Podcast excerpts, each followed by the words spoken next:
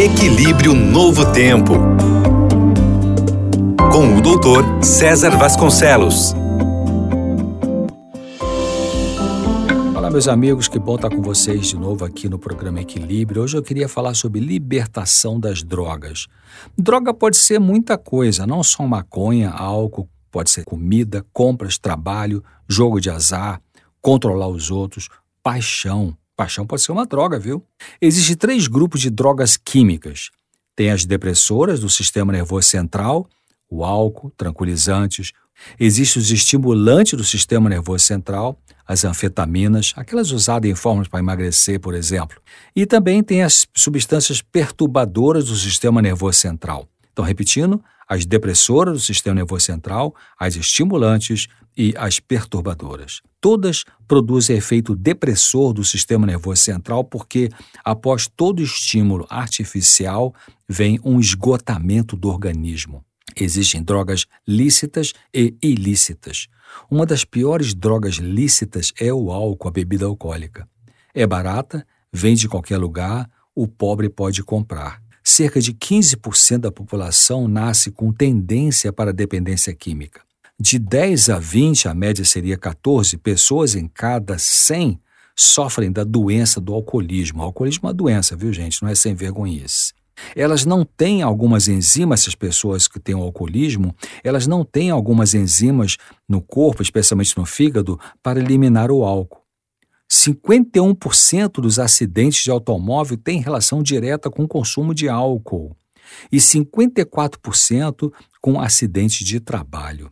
Álcool é tóxico para o organismo em qualquer quantidade e qualquer qualidade de bebida.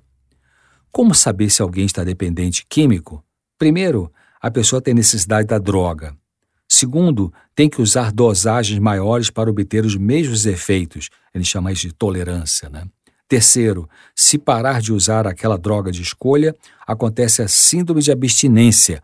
Aí vem ansiedade, agitação, enjoo, tremores, e outros sintomas. E quarto, a pessoa larga tudo na vida para buscar a droga. Quinto, persiste em usar a droga mesmo tendo perdas causadas pelo vício. 70% dos alcoólicos ou dos alcoólatras apresentam problemas do sistema nervoso, 30% dos problemas do fígado, 10% de demência, 15% da população mundial é alcoólica. Muita coisa, né? Quanto mais cedo começa uma dependência química, mais lesão cerebral vai acontecer. Será que o vinho é bom mesmo para o coração? Às vezes aparece a notícia na mídia aí, né? Vinho é bom para o coração. Será que é mesmo? Os cientistas concluíram que é uma substância chamada resveratrol, da uva, que produz a dilatação de certos vasos sanguíneos e não o álcool do vinho. Ele continua sendo tóxico o álcool aumenta em 18% as chances de produzir câncer do esôfago, e se a pessoa, além de beber, fumar também, aumenta em 44% a chance de ter câncer de esôfago. Bebidas alcoólicas produzem pelo menos três tipos de doença no fígado. Primeiro, a esteatose, que é a gordura no fígado, que é reversível, dá para voltar atrás. Segundo, a hepatite alcoólica, também é reversível, dá para curar. E terceiro é a cirrose, que não tem jeito, é irreversível e se ficar grave, a única solução é o transplante de fígado. Usuários de maconha têm cinco vezes mais chance de roubo, quatro vezes mais chance de se envolverem em brigas e quatro vezes pior desempenho na escola.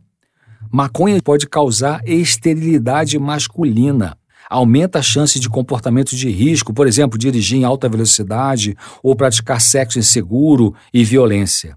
O dependente químico que quer cura precisa aceitar a sua impotência diante da droga, aceitar que tem uma doença, deve evitar o primeiro gole no caso do, no caso do álcool, evitar companhias que, e locais onde tem viciados e suportar a angústia pela falta da droga. Frequente grupo de ajuda para isso. Agarre-se a Deus. E o caminho da recuperação envolve uma escolha que só o dependente químico pode fazer por si mesmo. Existe Alcoólicos Anônimos, Narcóticos Anônimos, que oferece ajuda de graça. Grande abraço, até breve.